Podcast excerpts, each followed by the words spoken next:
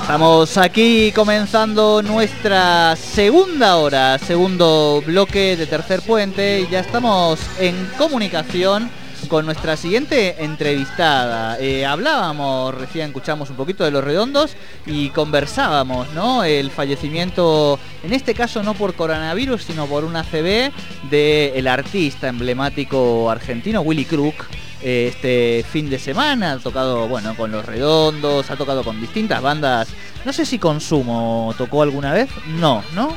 Bueno, capaz que ahora lo buscamos, pero después vamos a estar escuchando unos temas. Bien, estamos en comunicación ya con nuestra siguiente entrevistada. Hoy es el día mundial del... Y provincial. Y provincial también. ah, perdón, provincial. ¿eh? Perfecto. Mundial y provincial desde lo local a lo global eh, del orgullo, eh, de la diversidad y en ese sentido se ha presentado un trabajo enorme que vienen haciendo desde hace mucho tiempo el Observatorio de Derechos Humanos de la Subsecretaría de Derechos Humanos y estamos en comunicación con quien tiene a cargo ese observatorio y este relevamiento trans presentado en el día de hoy, Gabriela Berkovich. Gaby, muy buenas tardes, bienvenida a Tercer Puente. Te saludan Sol y Jordi, ¿cómo te va?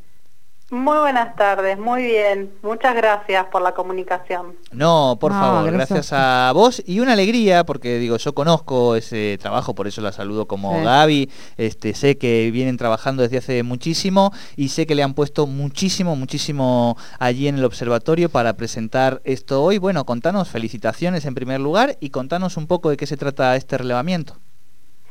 Bueno, gracias. Bueno, este relevamiento es el producto del trabajo de un año y medio aproximadamente, eh, de un trabajo participativo junto con organizaciones de la sociedad civil y del Estado, tanto de la provincia de Río Negro como de Neuquén.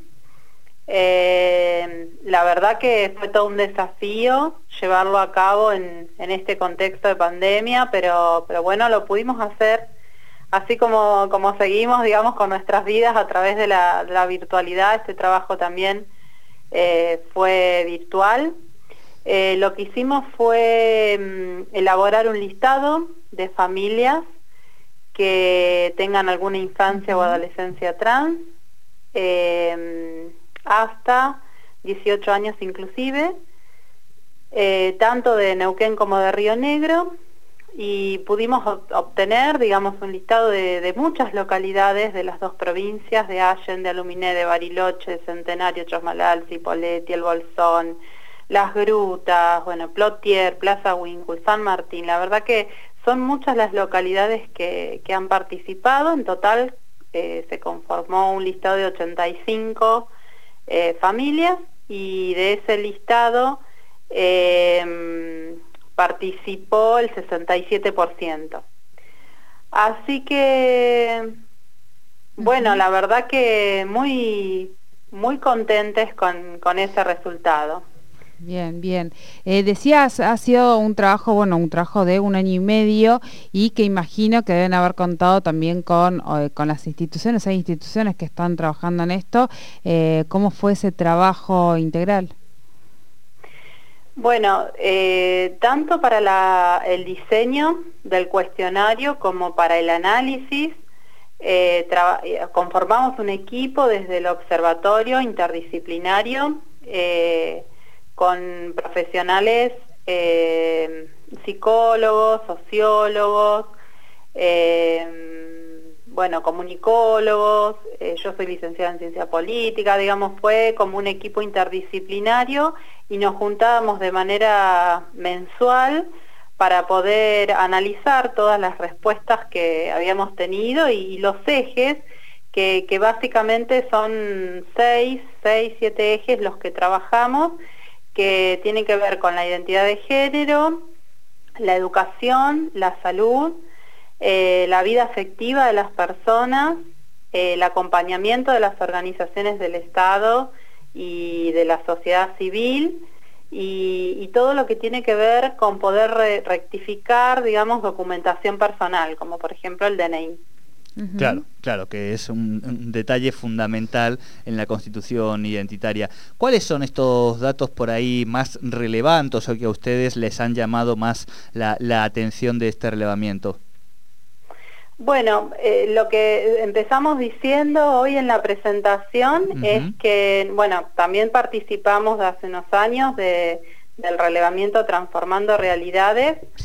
Em, y a diferencia, digamos, de, ese trabajo, acá pudimos ver una amplitud de identidades de género tremenda. Em, identidades, digamos, que, que, van eh, por un lugar diferente a lo que tradicionalmente conocemos por una feminidad o una masculinidad y dentro de, las feminidades también una, variabilidad categórica importante y dentro de las masculinidades también. Eh, en este relevamiento, si uno tuviese que agrupar, bueno, el 60% de las personas entrevistadas se ubicaron dentro de una masculinidad, el 28 eh, dentro de una feminidad y el 12, eh, digamos, no se ubicó en ninguna de las dos. Eh, nos hablan de género fluido, de trans, de no binario, no binario, categorías nuevas para nosotros, ¿no? Que son categorías que existieron siempre, pero que hoy podemos escucharlas, podemos identificarlas y, en cierta forma lo que, lo que se intenta hacer con este relevamiento es que, todas, todas las personas podamos tener un lugar eh, en esta sociedad, ¿no? Sin ser excluidos.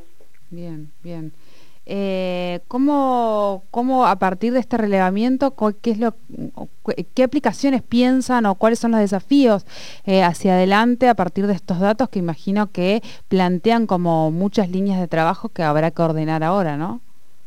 Sí, sí, tal cual. Bueno, el, primer desafío es poder incorporarlo eh, en la educación sexual integral, eh, y que sea realmente un trabajo transversal en, todas las áreas educativas, eh, poder brindar esta información eh, en todos los niveles, ¿sí? medios, primario, inicial, universitario. por eso también trabajamos mucho con, la Universidad Nacional del Comahue a través de, un proyecto que se lleva a cabo en esa universidad eh, así que bueno, nuestra intención es poder este, difundir este trabajo en, todos los establecimientos educativos, llegar a los establecimientos de salud. Eh, digamos, hay una ley de identidad de género que es necesaria, que, ya está aprobada hace muchos años, eh, podemos hablar de 10 años casi, entonces es necesario implementarla y que se cumpla. Bien, bien.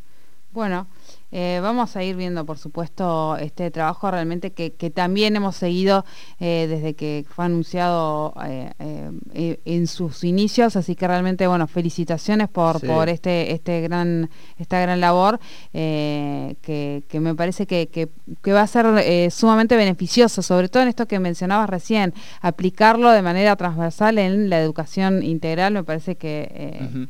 No, y además el rol que le toca también a Gaby en ese sentido, que es eh, ponerle datos a las políticas sociales que muchas veces antes eh, carecían, ¿no? Y costaban un poco más de medir y en la medida en que son medidas también permiten no solo legitimarlas, sino legitimarlas a la hora de después solicitar o elaborar proyectos que permitan seguir fortaleciendo ese tipo de, de políticas, ¿no? Tal cual, tal cual. Es un pasito más, ¿no? Es, tratar de visibilizar, por supuesto que estas infancias y adolescencias son infancias que, están siendo habilitadas, son infancias escuchadas, no es la situación de, de las personas adultas que muchas veces este, fueron excluidas y expulsadas de sus hogares, por ahí, por supuesto que eso sigue sucediendo, pero, pero las familias que participaron de este relevamiento, este, con, procesos muy complejos seguramente, pero son familias que, que, bueno, que habilitan y escucharon a sus infancias y adolescencias. Claro. Eh, acá lo, estoy mirando un poquito el, relevamiento y en ese sentido también, bueno, esto hablamos de Neuquén y de Río Negro, por lo menos varias localidades de Río Negro. Sí, sí, sí, sí, sí, tal cual. El relevamiento al ser virtual nos permitió eso, poder llegar eh, a la mayor cantidad de localidades dentro de las dos provincias. Claro. Eh, no, y esto también me parece que, que impone cierta lógica mm, eh, vamos a decir, del AMBA para lo que es un poco el Alto Valle, ¿no? Que muchas veces quizá hay políticas que hay que pensarla con las dos provincias, digamos, en, términos territoriales. Eh, puede ser este el caso, no sé si también va un poco por ahí. Sí, una de las, de las conclusiones o de los frutos, mejor dicho, uno de los frutos de, este trabajo justamente fue eh, el intercambio que se empezó a producir eh, entre las dos eh, provincias, no solo de las organizaciones de la sociedad civil con el Estado, sino entre las organizaciones y empezar a poner en agenda un poco como vos lo mencionás, muchas localidades de las provincias compartimos espacios con lo cual eh, es fundamental, digamos, tener los mismos criterios, ¿no? Claro, claro, sí, sí, totalmente. Bueno, muy importante, este trabajo eh, está colgado en el portal de Ciudadanía, allí lo pueden también eh, bajar completo y, usar en definitiva como, como insumo, que es de lo que se trata para que aprendamos un poquito más sobre esta población. Eh, Gabriela Berkovich, muchísimas gracias por esta comunicación con Tercer Puente y bueno, felicitaciones para, para vos y para todo el equipo del observatorio. Bueno, muchísimas gracias a ustedes. Hasta luego. Muchísimas gracias. Bueno, hablábamos con Gabriela Berkovich, ella es la, encargada de este observatorio de, la Subsecretaría de Derechos Humanos, que han presentado hoy este relevamiento de las infancias eh, y adolescencias trans. Eh, realmente un informe muy interesante que ahora va a haber que eh, poner nombre a esas acciones que van a ir comenzando a delinear desde la subsecretaría.